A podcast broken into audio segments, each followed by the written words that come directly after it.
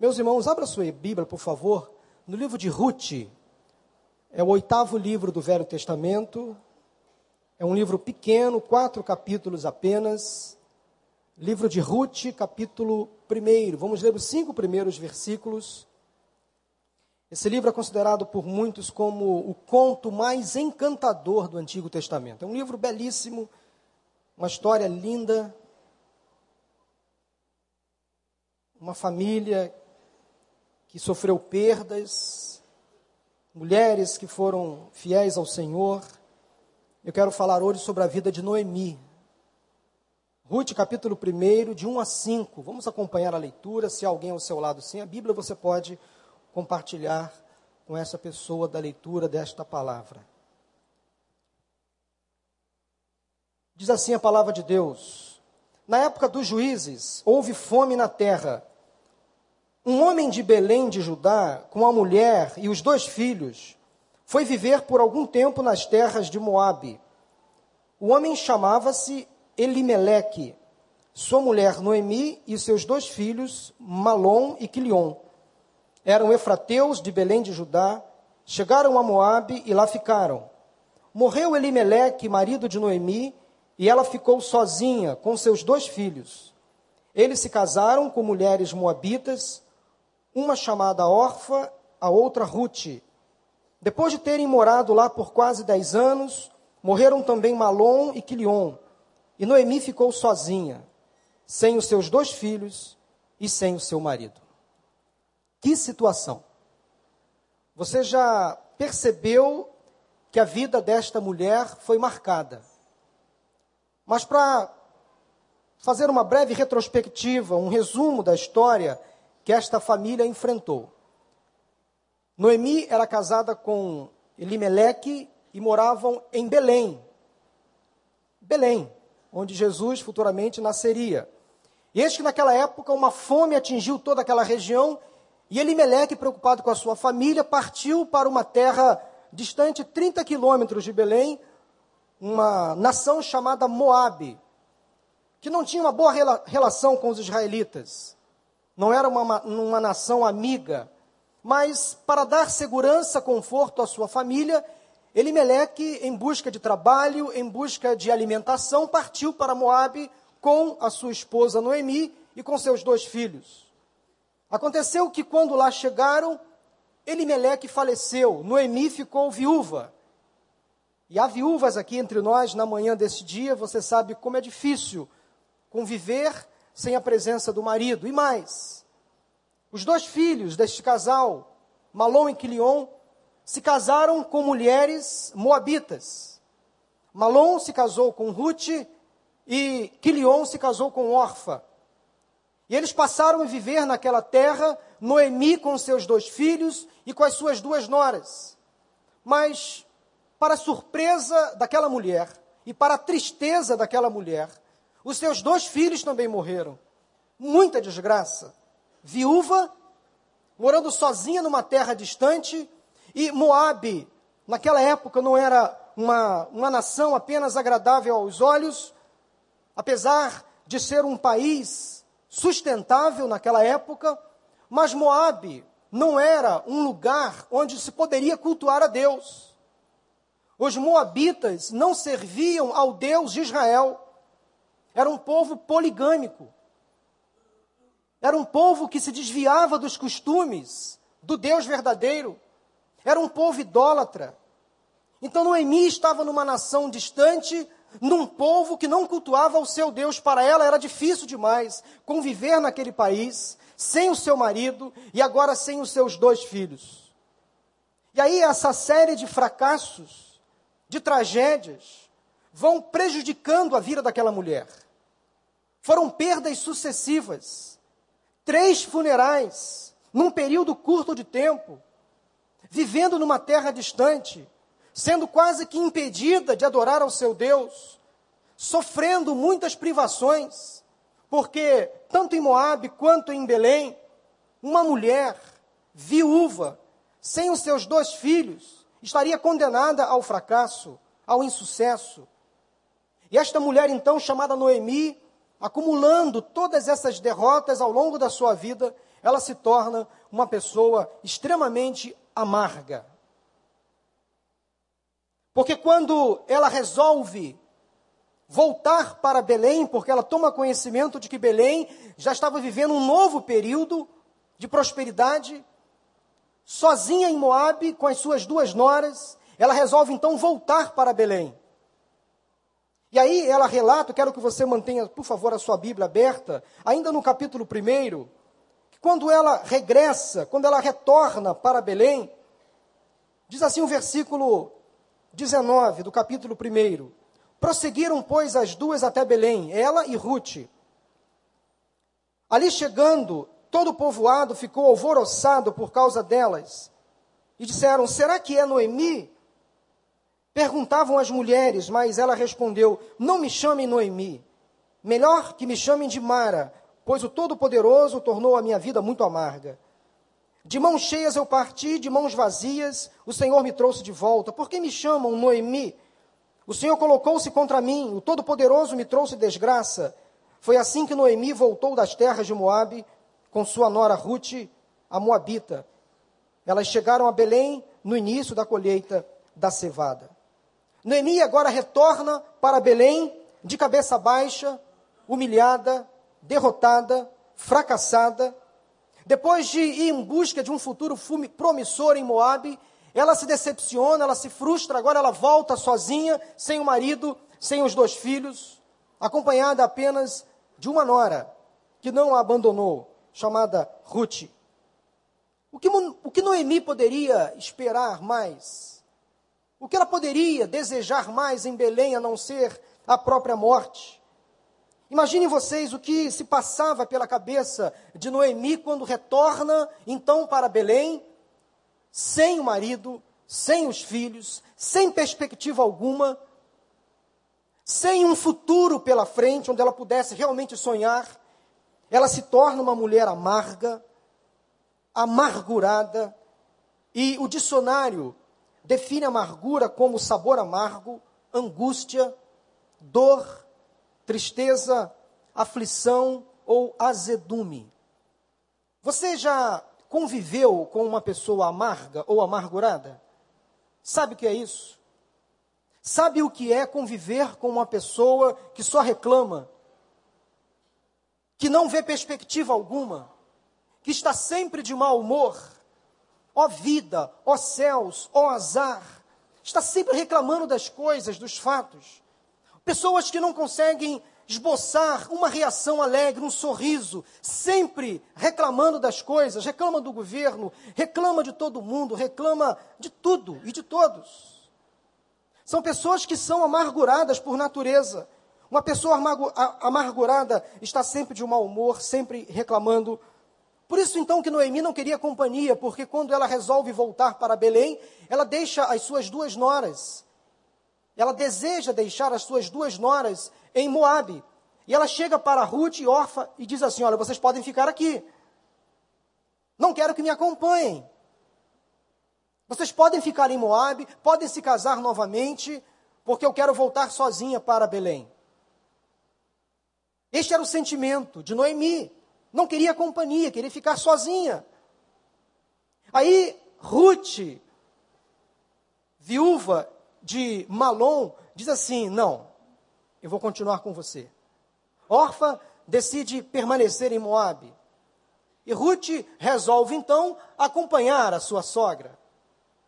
Mas vocês percebem que aquela mulher, Noemi, estava extremamente amargurada, em função dos sofrimentos que ela tinha acumulado ao longo da vida. E a amargura de Noemi foi tamanha, e quando ela chega em Belém, ela fala assim para as pessoas de Belém: Não me chame mais de Noemi, porque você sabe o que significa Noemi? Agradável. Agradável. E vocês sabem o que significa Mara? Amarga. Então, a personalidade dela muda. Ela não quer mais ser chamada de mulher agradável, mulher dócil, mulher de fácil e de fino trato. Ela prefere ser chamada de amarga, de amargurada, de aflita, de melancólica, de reclamante. Olha como a amargura fez mal para aquela mulher, a ponto de ela desejar mudar de nome. Só quem enfrenta a amargura sabe o que isso significa. Provérbios capítulo 14, versículo 10 diz assim: Cada coração conhece a sua própria amargura, e não há quem possa partilhar sua alegria. Meus irmãos, todos nós, sem exceção, podemos ser vítimas de amargura. Quem sabe há pessoas que entraram aqui nesta manhã vivendo um período amargo, um dia amargo, um dia sem graça, sem doce, sem prazer, perdas que você acumulou, ou que você vem acumulando, frustrações que você vem sentindo ao longo da vida. Você não vê perspectiva alguma para a sua vida, para o seu, para a sua família ou para o seu próprio ministério. A mensagem desta manhã visa trazer este alerta. Não podemos permitir que a amargura povoe o nosso coração e continue tra trazendo estragos à nossa vida espiritual e familiar. Eu quero convidar você a refletir comigo sobre esse tema tão ingrato, amargura. Mas eu espero em Deus que saiamos daqui, daqui a pouco, agradáveis, doces, com o sabor de Cristo em nossa vida. Quais são as principais razões para a amargura? Há várias razões que deixam uma pessoa amargurada, mas a primeira delas que eu vejo é o pecado. Sem dúvida alguma, é lógico. O pecado causa amargura, causa angústia, dor, tristeza, aflição. Leva a pessoa a experimentar uma vida azeda, sem graça e sem gosto. A pessoa, quando convive com o pecado e não confessa e não se arrepende, esse pecado praticado causa, sem dúvida alguma, amargura. E nós temos no livro de Atos, no capítulo 8, de 20 a 23, a história de um homem chamado Simão, que era pecador. Simão era mago, praticava magia e também a feitiçaria. E percebendo que os apóstolos de Cristo faziam milagres em nome de Jesus, percebendo que eram homens bem vistos na sociedade, Simão então se apropria desta fama dos apóstolos, fama entre aspas, e deseja receber de Deus o mesmo dom, a mesma capacitação. E pede então que os apóstolos imponham as mãos sobre ele. Interessante que Simão até se converte. Simão até passa a caminhar com os apóstolos. Mas Pedro, discernindo que o que o espírito que havia em Simão não era o espírito de Deus, Pedro repreende Simão de maneira muito veemente. Porque Simão, além de mago, além de feiticeiro, era também avarento, era ganancioso, vivia pelo dinheiro, praticava magia e feitiçaria para receber dinheiro das pessoas. Então Pedro, cheio de autoridade, diz, diz então a Simão: pereça com você o seu dinheiro. Você pensa que pode comprar o dom de Deus com dinheiro? Simão. Você não tem parte nem direito algum neste ministério, porque o seu coração não é reto diante de Deus. Arrependa-se dessa maldade e ore ao Senhor, Simão. Talvez ele lhe perdoe tal pensamento do seu coração, pois vejo que você está cheio de amargura e preso pelo pecado. É o que o pecado faz. Deixa a pessoa amargurada, o semblante muda, as feições mudam, o caráter muda a personalidade muda. Então, a primeira causa que leva uma pessoa a se sentir amargurada é o pecado. A segunda causa que eu quero compartilhar com vocês é o ciúme, ou a inveja, ou a competitividade. Vocês talvez conheçam a história de uma família lá no Velho Testamento de Isaac e Rebeca. Seus dois filhos, Jacó e Esaú, viviam numa disputa sem cabimento pela bênção do pai, pela proteção do pai, pela preferência do pai. E durante toda a vida, desde o seu nascimento, aqueles dois meninos competiam entre si, pela primogenitura, pela preferência, pelas habilidades dentro da casa. E chega um momento onde Jacó engana o seu irmão Esaú. Isaac já velho, idoso, sem poder enxergar. Eles vão para uma caça, então Jacó engana o seu irmão Esaú, e quando Esaú chega em casa, lá em Gênesis capítulo 27, versículo 34, percebe então que Jacó tinha, tinha enganado. E ele, num choro compulsivo, numa angústia tremenda, chega para o seu pai, e diz o versículo assim: quando Esaú ouviu as palavras de seu pai, porque seu pai foi enganado, deu um forte grito e, cheio de amargura, implorou ao pai: Abençoe também a mim, meu pai. Ora, como a inveja, o ciúme ou a competitividade dentro de uma casa pode amargurar uma pessoa. Esaú viveu amargurado muito tempo. E essas reações não ficam restritas ao ambiente familiar. Muito propício, por exemplo, numa família grande. Eu, por exemplo, sou caçula de uma família de oito irmãos. E como caçula da família, eu sempre tive problemas com os meus irmãos mais velhos, naturalmente. Eu era o José da família. Então, os meus irmãos mais velhos me criticavam porque eu era o queridinho da mamãe, o queridinho do papai. Tudo para proteger o caçula. Eu sofria, na minha infância, inveja dos meus irmãos. Claro, às vezes eu me beneficiava de ser o mais novo, o caçula, negócio de ir na rua comprar pão, eu deixava. Mas família grande sempre tem essa questão da preferência, não é verdade? Às vezes o pai e mãe preferem um em detrimento do outro. Pai e mãe, com certeza, o amor é igual, mas às vezes o relacionamento é diferente. Aí tem a questão da empatia, de você se colocar no lugar, de você, às vezes, ter uma afinidade maior com o filho, em detrimento de um outro. Então, naquela família existia isso, muito ciúme, muita inveja, muita competitividade. Esaú ficou amargurado. Quem sabe na sua casa você está amargurado, você está aflito, você está doente por conta de inveja, de ciúme. Mas essas questões não ficam restritas ao ambiente familiar. Na igreja isso acontece muitas vezes. No trabalho isso acontece muitas vezes. Um querendo passar a perna no outro, um querendo se beneficiar do outro, um querendo prejudicar o outro, chegar na frente do outro. Esse mundo de hoje, esse mundo pós-moderno, é um mundo extremamente competitivo. Isso não é agradável, isso não é saudável. A competitividade, às vezes, leva uma pessoa a ficar amargurada. Mas, terceira causa, terceira razão para levar muitas pessoas à amargura é a falta de perdão. A pessoa que tem dificuldades em perdoar, em aceitar o erro do outro, também está condenada a sofrer amargura. E como consequência, o coração adoece, a dor na alma se instala, o semblante com certeza se entristece, e a falta de perdão, o fato de não liberar o perdão para o outro, acaba contagiando outras pessoas ao redor daquela pessoa. Essa pessoa perde a paz, perde o equilíbrio. Quer saber outra razão para a amargura? Decisões erradas. Há muitas pessoas que tomam durante a sua vida decisões erradas. Más companhias, envolvimento com drogas, amizades erradas, namoros errados, casamentos fora da vontade de Deus, gravidez antes do casamento. São decisões erradas. Tudo isso que acabei de citar causa amargura. Mas uma outra razão que leva muitas pessoas a se tornar amarguradas são sofrimentos diversos que a vida, às vezes, nos impõe. Como dívidas, doenças, morte, violência.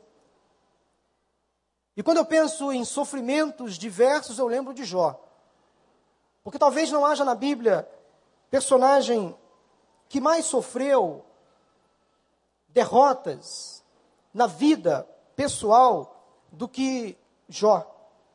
Mas interessante que ele nunca deixou de confiar em Deus, nunca deixou de acreditar no Deus que ele servia.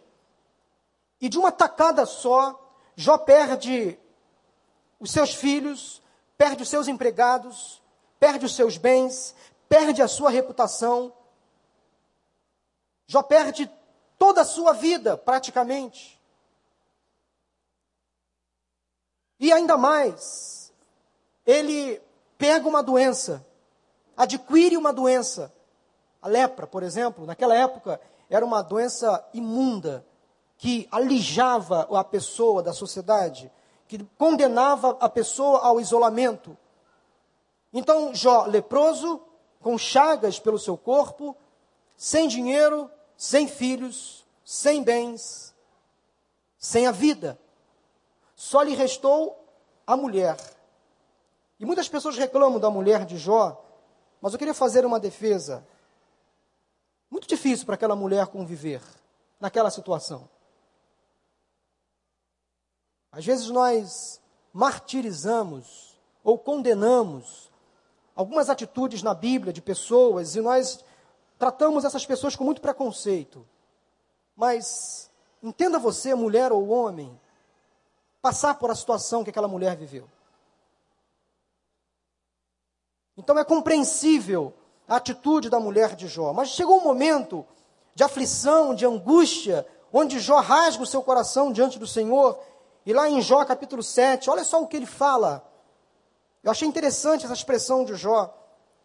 Ele rasga o coração e diz: Por isso não me calo, na aflição do meu espírito desabafarei, na amargura da minha alma farei as minhas queixas. Quando penso que a minha cama me consolará, e que o meu leito aliviará a minha queixa, mesmo aí me assustas com sonhos e me aterrorizas com visões. É Jó falando com Deus, sabia? É melhor ser estrangulado e morrer do que sofrer assim. Sinto desprezo pela minha vida, não vou viver para sempre. Deixa-me, pois, os meus dias não têm mais sentido. Olha que homem amargurado. Que homem azedo sofrimentos, doenças, morte, violência. Manter uma vida, meus irmãos, amargurada traz consequências terríveis. A amargura causa divisões e esfriamento nos relacionamentos. A amargura pode causar depressão e outras terríveis doenças na alma. A amargura pode, inclusive, causar doenças no corpo. A amargura pode levar uma pessoa ao hospital, ao manicômio, à prisão. A amargura pode levar uma pessoa à morte. A amargura pode ser tão maléfica e tão destrutiva que ela pode afastar uma pessoa da presença do próprio Deus. Por isso que o escritor aos Hebreus diz assim, lá em Hebreus 12, de 15 a 17: Cuidem que ninguém se exclua da graça de Deus, que nenhuma raiz de amargura brote e contamine, causando perturbação a muitos, que não haja nenhum imoral ou profano. Daí o escritor aos Hebreus faz referência a Esaú, que se tornou amargurado. Esaú, que por uma única refeição vendeu os seus direitos de herança como filho mais velho. Como vocês sabem, posteriormente, quando quis herdar a bênção, foi rejeitado e não teve como alterar a sua decisão, embora buscasse a bênção de seu pai Isaac com lágrimas. Olha como a amargura é prejudicial. Então, quis falar essas razões para que os irmãos possam entender que talvez alguém nesta manhã esteja povoando em sua mente, em seu coração, em sua vida, algumas razões dessas que eu acabei de citar. E talvez você entrou aqui hoje descobrindo que você está vivendo um período de amargura, ou está prestes a iniciar um ciclo de vida amarga. Eu quero prevenir você. Com base na vida de Noemi, agora voltemos ao livro de Ruth. Como Noemi venceu a amargura? Eu quero, nesta manhã, compartilhar com vocês, então, com base na vida de Noemi, três lições, três, que eu quero compartilhar, que, que eu aprendi com a vida de Noemi, como ela viveu e venceu a amargura, como ela de fato voltou a ser uma pessoa agradável, conforme o significado do seu nome. Anote no seu coração, em primeiro lugar, Noemi foi realista e reagiu. Noemi venceu a amargura porque, em primeiro lugar, ela foi realista e ela reagiu. Ela admitiu a sua fraqueza, ela não escondeu de ninguém os seus sentimentos. Noemi monitorava as suas emoções e as suas reações. Ela não escondia aquilo que sentia de ninguém. Ela não fingia que estava tudo bem. Ela admitia que estava passando por dificuldades. Talvez ela não tivesse vivenciado bem os três lutos que tinha experimentado. Meus irmãos, e como há pessoas que não sabem conviver bem com os lutos? Recentemente, dia 2 de novembro, o chamado feriado de finados, quantas pessoas ainda sofrendo amarguras eternas na alma, porque não deram fim ao luto, não enterraram, não sepultaram, não morreram o luto ainda convive com aquela dor, com aquele sofrimento ad eterno. nenhum problema em você lembrar dos seus entes queridos, não há nenhum problema em você se alegrar com a vida das pessoas que passaram pela sua vida, que lhe abençoaram. Mas daí ficar preso ao passado, daí deixar de viver o presente por conta de um, de um falecido, de um ente querido que se foi. Tem pessoas que não sabem conviver bem com um luto. Tudo bem que Noemi vivenciou três lutos num período curto de tempo. E a morte causa dor, causa sofrimento. Eu já perdi pessoas muito queridas que me fizeram sofrer, chorar. Mas chega um momento, nós precisamos interromper o luto. Porque a vida tem que continuar. Há pessoas que estão ao nosso redor que precisam de nós. E talvez Noemi viveu um período amargo porque não soube administrar bem aquelas três perdas. Mas a, quero me referir também a não, a não somente às perdas físicas de pessoas que se vão através da morte, mas há muitas pessoas que perdem a alegria, que perdem um casamento, por exemplo, que perdem um sonho, que perdem um emprego, que perdem um projeto, e não sabem lidar bem com essas perdas. Simplesmente caem, desmoronam, não tem sustentação alguma. Noemi se monitorava, ela percebia que ela não estava bem. Então ela foi realista consigo mesma. Ela disse: opa, eu não estou bem. Por isso que ela quis deixar Orfa e Ruth em Moabe. Ela não quis companhia para Belém, porque ela, a companhia dela, com certeza, se tornaria uma companhia desagradável, amarga. Noemi, então, deixou talvez o sofrimento acumular por um tempo, por isso que ela se tornou amarga, mas ela percebeu isso. É importante que você perceba. Monitore as suas emoções, monitore as suas reações, monitore as suas falas. Ouça você mesmo, se ouça, peça que alguém lhe dê um feedback, por exemplo. Converse com seu cônjuge, porque às vezes o outro nos enxerga melhor, sem dúvida alguma. Então, se você está vivendo uma vida azeda, amarga, faça um levantamento pessoal, faça uma análise sobre o seu comportamento, sobre a sua fala. Passe a se enxergar mais, a se olhar mais. Peça um feedback alheio. Isso é saudável. Seja realista. Admita que você pode estar passando por um momento de amargura. Mas não pare por aí. Porque Noemi, depois de que percebeu que estava vivendo um período de amargura, sabe o que ela fez? Ela reagiu. Porque a própria volta a Belém já foi o início de um processo de mudança. Noemi não paralisou, não estagnou, não se contentou, não se conformou com aquela situação. Depois de enfrentar vários insucessos na vida, ela quis recomeçar, ela decidiu voltar às suas origens, ela decidiu voltar, regressar a Belém, que naquele momento já não enfrentava fome, escassez de comida, como na época de seu esposo Elimeleque. Conviver com a amargura e sustentá-la pode ser fatal. É importante que você reaja. É importante que você tome uma decisão de sair desse estado de vida amarga, de vida azeda Noemi foi realista. Eu estou amarga, mas não vou continuar assim. Vou fazer morrer o luto, vou recomeçar a minha vida. E ao admitir a sua fraqueza, Noemi, Noemi me faz recordar uma mesma atitude que o filho pródigo tomou naquela parábola contada por Jesus. Também vivendo uma vida amarga no fundo do poço. Depois de sair da casa do seu pai, cuidar de porcos, gastar todo o seu dinheiro, descer na cadeia social, passar a cuidar de porcos, se alimentar da comida que os porcos comiam.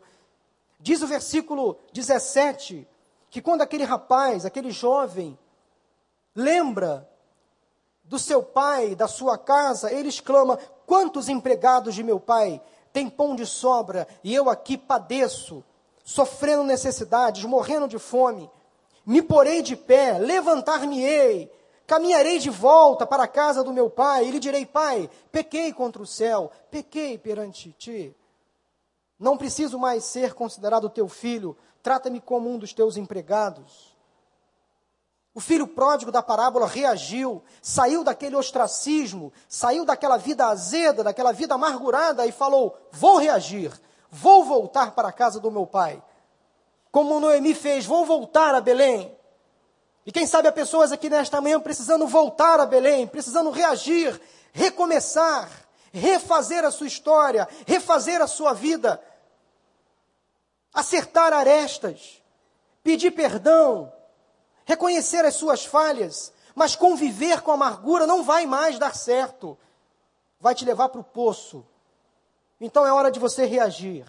Seja realista e reaja como Noemi fez. Noemi voltou para Belém e em Belém a sua vida tomou um novo rumo, como veremos daqui, daqui adiante.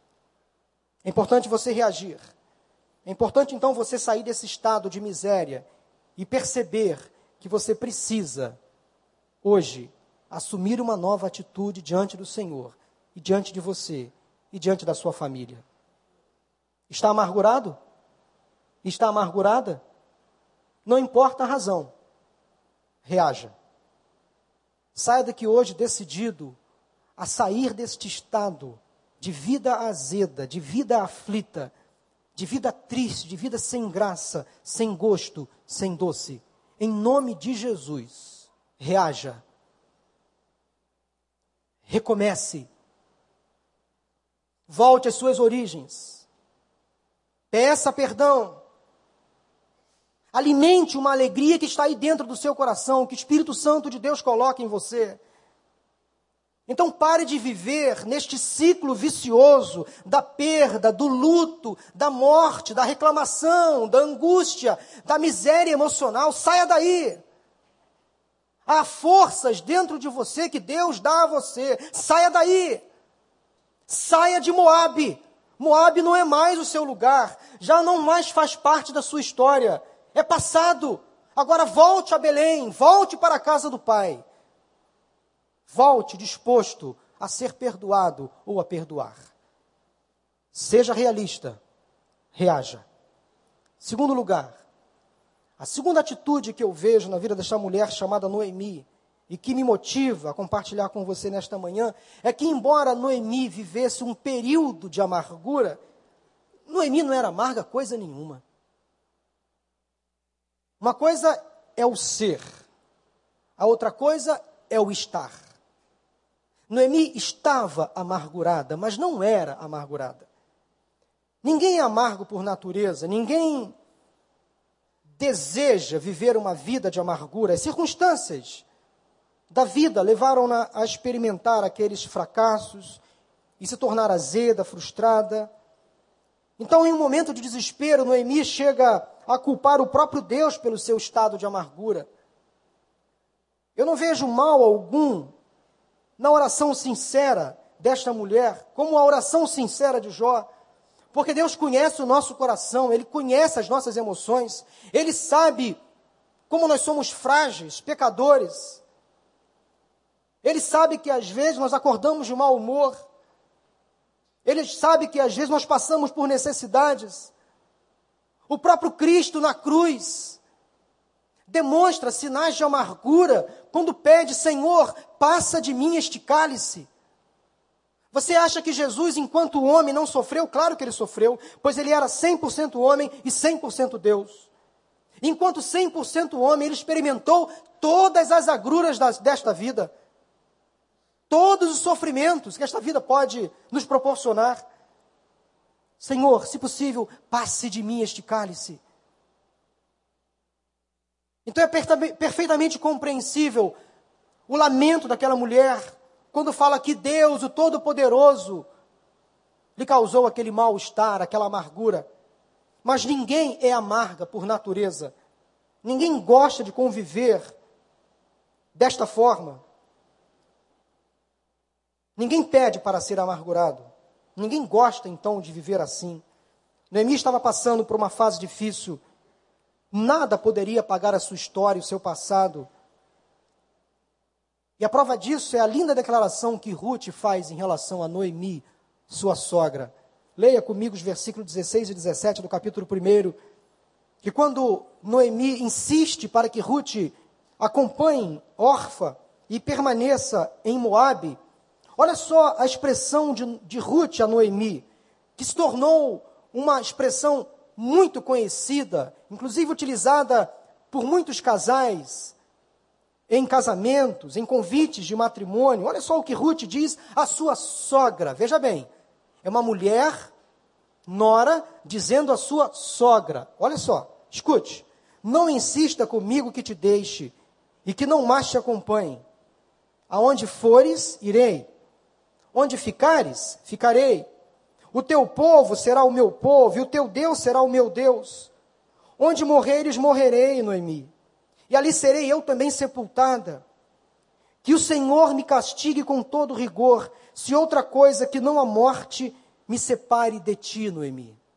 Gente, que negócio é esse? Que relacionamento é esse?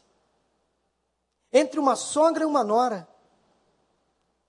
E há sogras e noras aqui nesta manhã precisando receber esta palavra, porque relacionamento precisa ser saudável.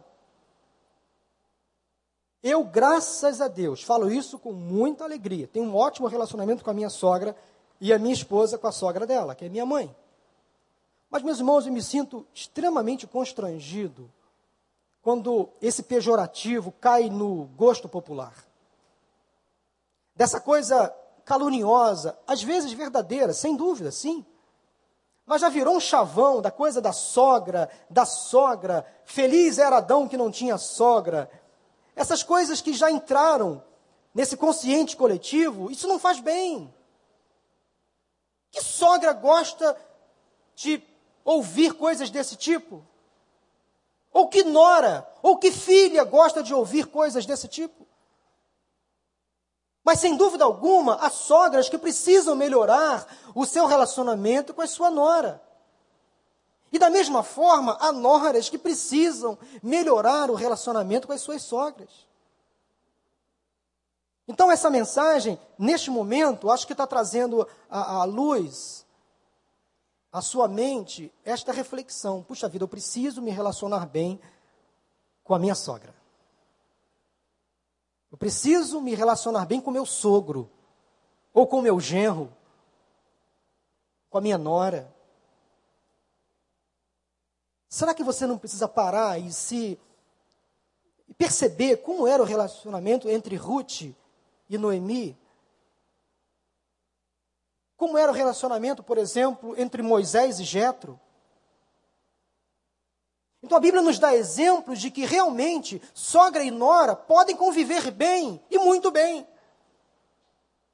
Então, se você é uma sogra pegajosa, possessiva, que pega no pé da sua nora que fica controlando para ver como é que ela está fazendo o jantar, ou como ela está fazendo o almoço, e fica verificando se a roupa do, do seu filho está bem passada ou mal passada. Para com isso, fala sério. Porque são as principais reclamações que as noras fazem das suas sogras. Não, porque a minha sogra é isso, a minha sogra é aquilo, fica me controlando, fica. Então é hora de parar com esse negócio. É hora de conviver bem, em busca da felicidade no lar, da saúde da família. Então, voltando aqui, embora vivesse um período de amargura, Noemi não era amarga coisa nenhuma, porque ela plantou no coração da sua nora semente de esperança, de alegria, a ponto da própria Ruth, ao acompanhar a sua sogra, relatar, ali está claro, Noemi, o teu Deus agora será o meu Deus, porque Ruth era moabita, não servia ao Deus de Israel. Olha como a vida de Noemi foi importante para a vida de Ruth. Ruth disse: Noemi, o teu Deus é o meu Deus. O teu povo Israel passa a ser o meu povo. Eu vou te acompanhar, eu vou te seguir. Aonde você morrer, eu vou morrer também. Estamos juntas, Noemi.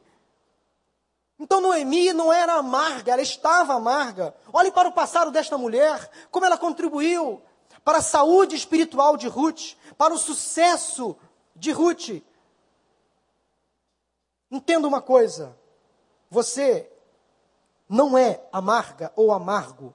Você pode estar amarga ou amargo. Mas olhe para o seu passado Olhe quanto Deus já fez através de você. E principalmente olhe para o seu futuro. Olhe para frente.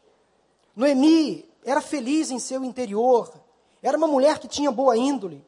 Mesmo passando por um momento difícil, apesar de afligida, ela buscava felicidade para as suas noras. Ela queria que as suas duas noras se casassem novamente, mesmo em Moabe.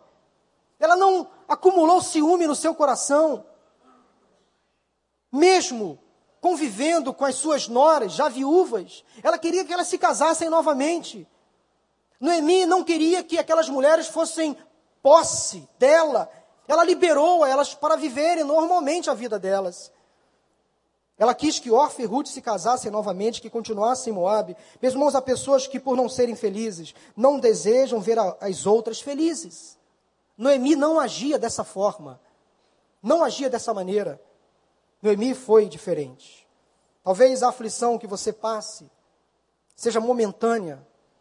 E ela deve produzir, produzir em você uma esperança de um futuro melhor. Foi o que Noemi se alimentou. Ela, quando decidiu voltar para Belém.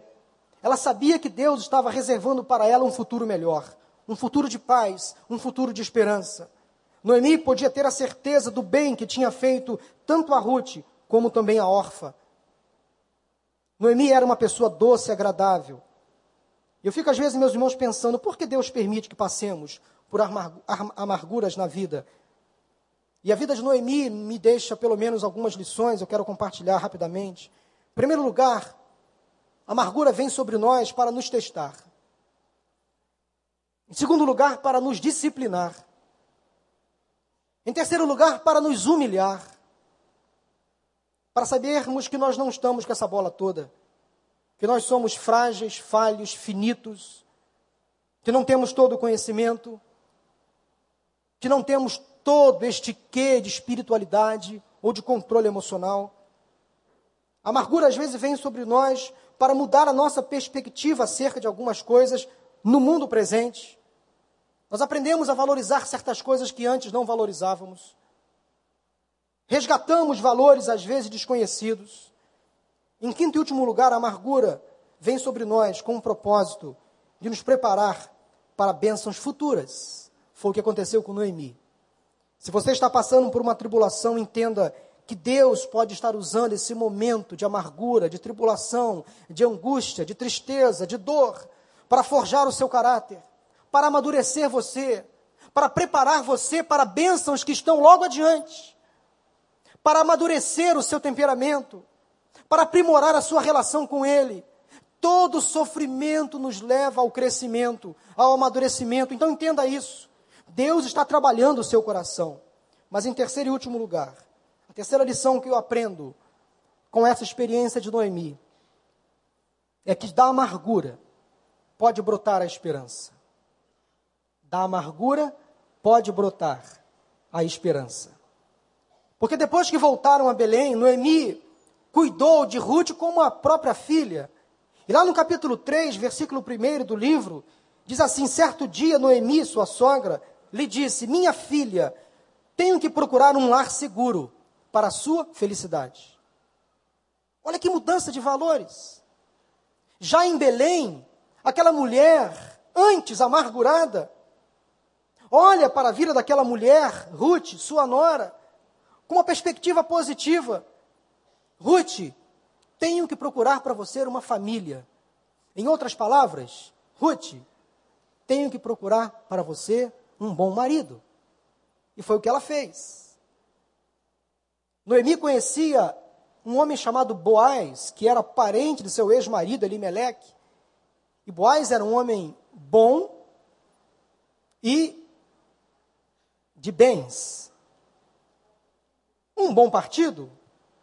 Então Noemi começou a pensar: poxa vida, Boaz é um partidão para Ruth. É uma boa moça, prendada, educada, filha de Deus. Então Noemi começou a orar, não tenho dúvidas, mas agir, porque a oração às vezes ela precisa ser acompanhada da ação. Então Noemi providenciou os meios para que Boaz se encontrasse com Ruth. Ruth foi trabalhar nos campos de Boaz. E aí Boaz se encantou com aquela bela moça, ainda jovem, Ruth. Olha a esperança que brotou no coração daquela mulher. Ruth se casou novamente. Se casou com Boaz. E do casamento de Ruth com Boaz, nasceu uma criança chamada Obed, que veio a ser o pai de Jessé. Jessé, pai de Davi. Estamos acompanhando a sequência. Noemi arrumou um bom casamento para Ruth. Ruth se casa com Boaz. Do casamento nasce Obed. Obed vem a ser o pai de Jessé. Jessé vem a ser o pai de Davi. Lembram de Belém, no início do texto? O que, que tem a ver Belém com essa história toda? Onde Jesus nasceu. E Jesus faz parte da linhagem de Davi. Por isso que ele é chamado de filho de Davi. Olha como as coisas acontecem lá na frente sem que nós percebamos. Bastou uma mulher deixar a vida amargurada, bastou, bastou uma mulher perceber que aquela fase ia passar para ela dar continuidade à sua vida em Belém. Ela abençoa a vida daquela mulher chamada Ruth. Ruth se casa, aí vem Davi, aí vem toda a linhagem que vai antecedendo a chegada do Messias, Cristo Jesus, nasceu em Belém, Jesus, filho de Davi, raiz de Davi. Olha que coisa interessante. Da amargura brota a esperança. Da amargura brota alegria. Da amargura brota vida. Da amargura brota a vida eterna da amargura brota algo melhor, que às vezes nós nem podemos perceber, nem podemos imaginar. E os últimos versículos do livro, meus irmãos, capítulo 4, nos mostram como Noemi restaurou então sua autoestima, como ela recuperou a alegria perdida e como ela terminou os seus dias repleta de felicidade, porque após o nascimento de Obed, seu neto, ela pega aquele menino no colo e considera aquele menino como seu neto. Próprio sangue. Olha só o que diz Ruth 4, de 14 a 17, para terminarmos esta mensagem. Louvado seja o Senhor, que hoje não a deixou sem resgatador. Que o seu nome seja celebrado em Israel. Está falando acerca de Noemi. O menino lhe dará nova vida e a sustentará na velhice pois é filho da sua nora, que a ama e que lhe é melhor do que sete filhos. Noemi perdeu dois, ganhou um neto que valeria mais do que sete filhos. Noemi pôs o menino no colo, o seu neto, e passou a cuidar dele. Ou seja, Deus restaurou a maternidade de Noemi de uma certa forma. Trouxe de volta a alegria perdida. As mulheres da vizinhança as vizinhas, as amigas de Belém celebraram o seu nome. O seu nome, que significa? Qual o significado de Noemi? Celebraram o seu nome, agradável você é, mulher. E disseram: Noemi, você tem um filho. E lhe deram o nome de Obed.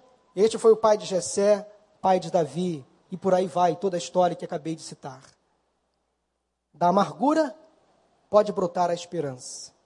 Quando a vida se tornou amarga, Noemi teve que escolher entre continuar amarga e a confiar em Deus. E ela fez a escolha certa. Ela depositou a sua vida nas mãos do Criador. E a sua atitude atraiu outras pessoas a Deus. Eu quero terminar esta mensagem dizendo que, em meio à amargura que você está vivendo hoje, pode surgir a esperança. Do caos e da miséria surge uma nova vida. O Senhor, creia, nunca desampara os seus filhos. Talvez você entrou aqui hoje vivendo um período assim, um momento assim, de amargura, de tristeza, de um vazio incontrolável, de uma angústia interminável. Quem sabe a sua vida não há mais gosto. Talvez o único gosto que você sente é o gosto amargo do fel. Talvez você acordou esta manhã, hoje, com um azedo na alma que você não consegue mais controlar.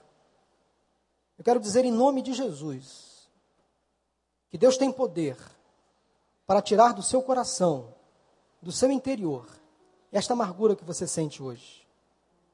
Eu gosto muito do texto de Isaías 38, 17, que diz assim: Eis que foi para minha paz que tive eu grande amargura. Deus quer usar essa amargura que você está sentindo, sofrendo, para colocar você de pé, para conduzir você à vida, a uma vida alegre, cheia de alegria, cheia de motivos. Entenda que essa fase é passageira, você não deve se habituar à amargura, você precisa reagir. Tenha fé, tenha esperança.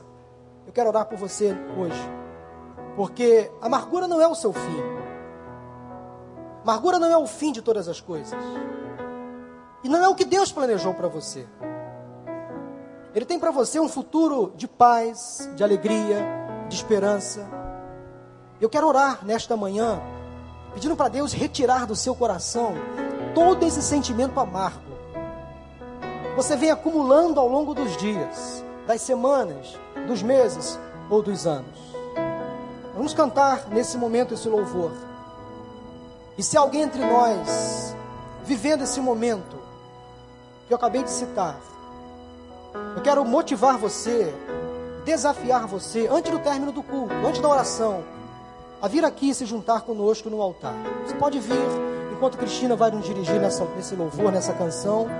Quero convidar você a se motivar, a reagir, a sair do seu lugar, admitir a sua amargura e vir aqui no altar do Senhor, depositando para Ele ou no altar dele o que você sente hoje. Vamos cantar, Cristina, enquanto você sai do seu lugar e vem aqui no altar.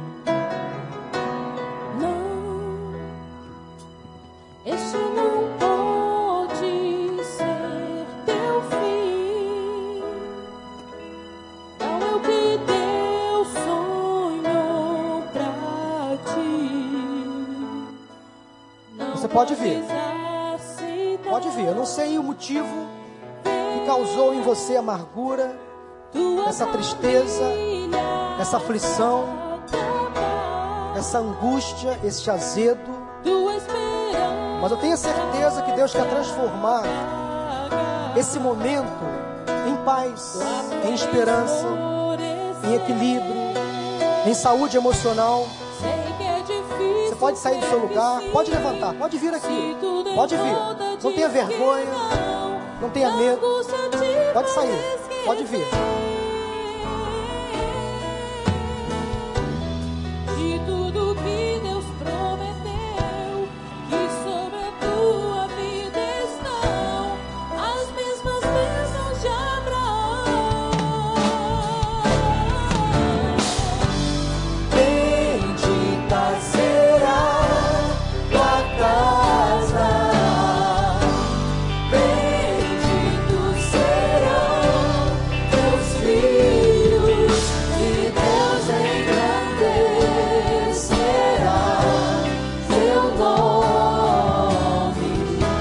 Ficar de pé. Eu quero conselheiros aqui com essas pessoas. Há pessoas aqui amarguradas e precisam de abraço, precisam de colo, de carinho, de afago. Então você pode sair do seu lugar e se juntar a uma dessas pessoas aqui. Elas estão precisando agora de carinho, estão precisando de abraço, de aconchego. Elas estão sofrendo. E se você quer sair do seu lugar e se juntar a essas pessoas que estão aqui, podem vir. Pode vir. Porque não é o fim que Deus deseja para você. Não é o que Deus propõe para você.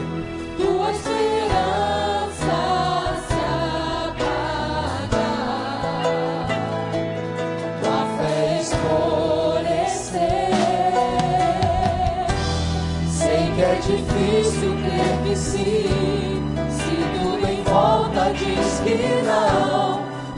Angústia te faz esquecer. Se tudo que Deus prometeu e sobre a tua vida estão as mesmas bênçãos de Abraão. Bendita será tua casa.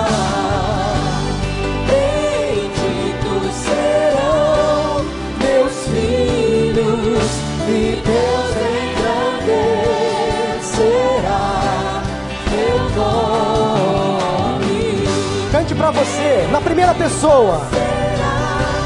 Minha casa, meus filhos, meus filhos, e Deus engrandecerá meu nome. Mais uma vez, bendita. Bendita será minha casa. Benditos serão meus filhos e Deus engrandecerá meu nome.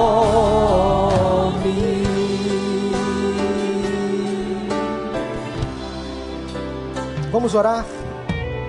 Porque essas pessoas que aqui estão na frente estão chorando, estão amarguradas. Eu tenho certeza que Deus trouxe essa mensagem nesta manhã porque Ele queria atingir essas pessoas que aqui estão.